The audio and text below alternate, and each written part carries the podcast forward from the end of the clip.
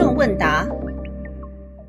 今年的诺贝尔物理学奖刚刚揭晓了，这次啊算是一次最没有悬念的物理学奖，因为连我都在一年前预测了这次的奖呢，应该是颁给引力波的发现团队。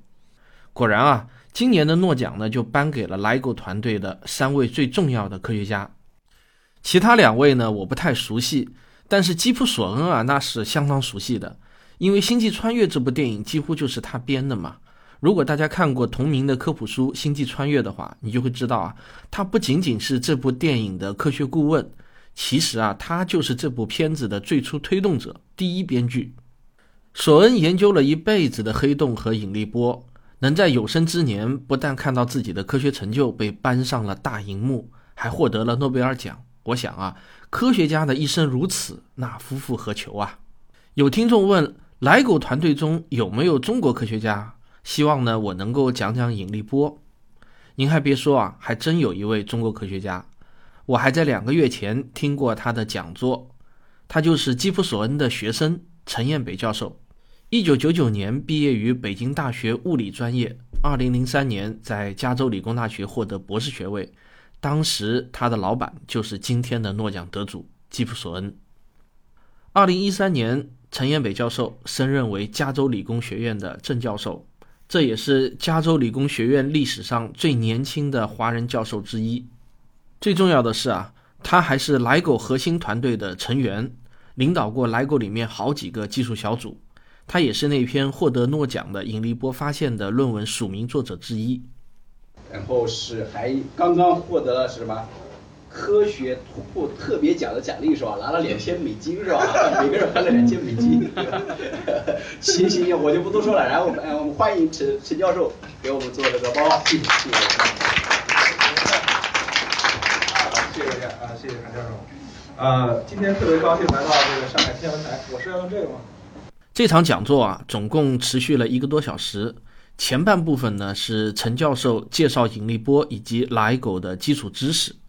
因为这两天诺奖的关系，引力波又成了热点。网上关于引力波科普的文章和节目啊，已经是非常非常多了。那么关于引力波的基础知识呢，我在这里啊就不再赘述了。我觉得比较有意思的是呢，我在讲座后问的两个问题。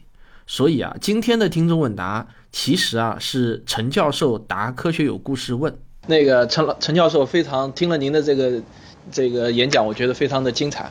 就第一个问题是我们能不能够利用引力波来探测暗物质，然后第二个问题是引力波有没有可能像电磁波一样运用到我们的日常生活中？比如说利用引力波构建一个引力波原理的手机，它会不会有可能在理论上撞到这个不确定性原理的这堵墙，导致没有办法在理论上没有办法把引力波运用到日常的常规生活的这个物件当中？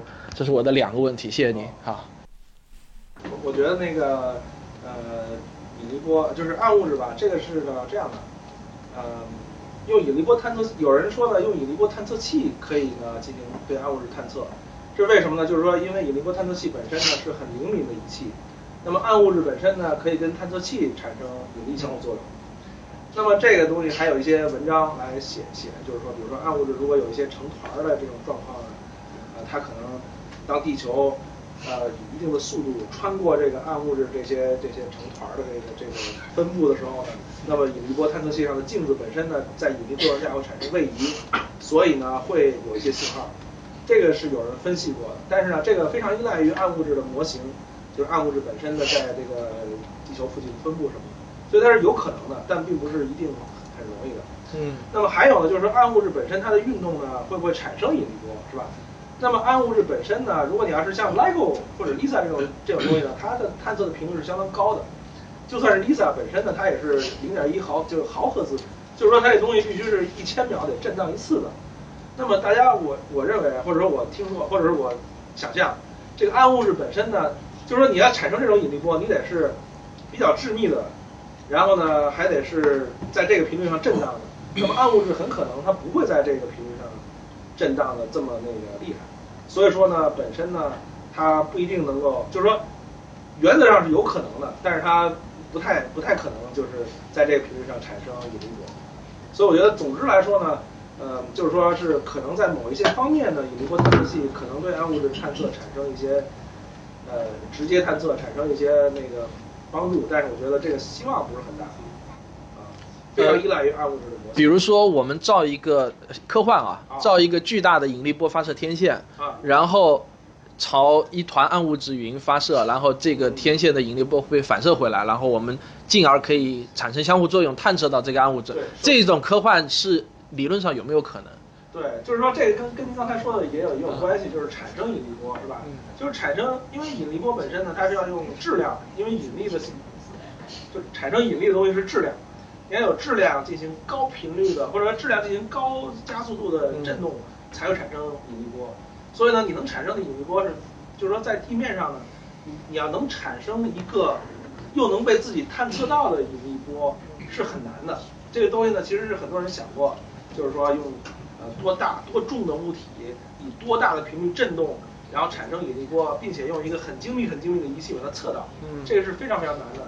我觉得这个东西可能一千年可能还是可以做到的。对，就是说，就是说，如果是我在这儿发射引力波，然后呢，在那边我接收引力波，嗯就是说这个东西呢，它有人算过，就是说，如果你花很多很多钱，你好多好多物质一块儿动啊动啊动，然后呢，它这是可以的，对吧？原则上是可以的。而且那个那个韩老师还有一个文章是吧，也写到这个，就是就是原则上讲呢是高频率的物体的振动，然后呢产生的这种高频引力波呢，你用这种非常非常精密的这种微波的这个仪器呢，原则上是可以测到的，而且好像可能跟现在灵敏度差一千倍啊或者什么的。嗯那么那一千年是不是可以呢？这有可能。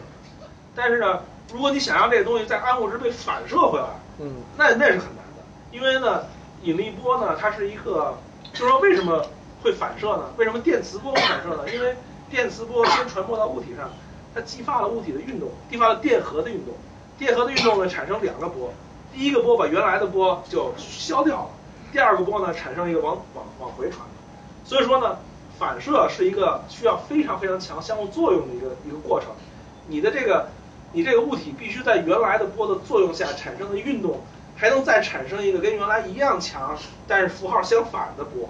嗯。那么这个东西对于引力波来说是不可想象的，不可不可想象，不可想象，因为你特别特别强的引力波产生了物体以后，它是十的负十八次方米，然后你再一震，你再产生的引力波就太弱太弱了。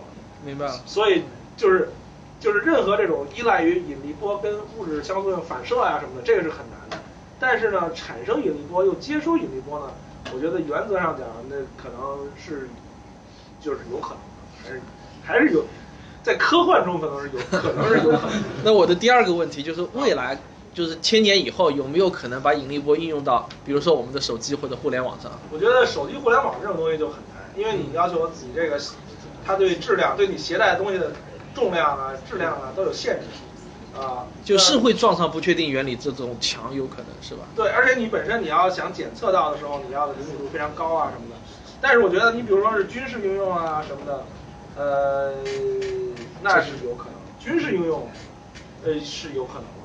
嗯，但是也不一定就真有，不一定就真有可能，因为你有各种各样别的方法来进行什么保密通信啊，来进行这些，所以呢，它也未必在军事上，它也未必是一个成本就是性价比合适的一个方式。好，谢谢你，谢谢陈教授啊。在这里，我要解释一下我刚才在提问中反复提到的，会不会撞上不确定性原理那堵墙？比如说啊，在遥远的未来，为了能够把微弱的引力波应用到日常生活中，那么就要求我们能够造出极为灵敏的接收仪器。越灵敏的仪器，就要求基本的零件做得越小。请大家注意啊，根据海森堡的不确定性原理，物体的不确定性和它的质量与体积呢是成反比的。那么，如果当物体小到一定程度，它自己本身的位置的不确定性就会大于探测目标对自己所造成的位移。那么在这种情况下，当然就失效了。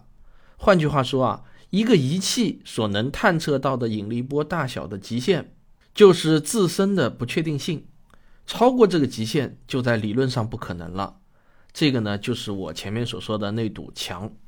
好，本周的听众问答就到这里，欢迎大家的收听，我们下期再见。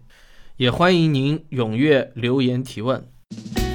我是刘敬正，我是汪杰，我是吴黎明，我是王木桐，我是旭东，我是卓老板，我们是科学声音。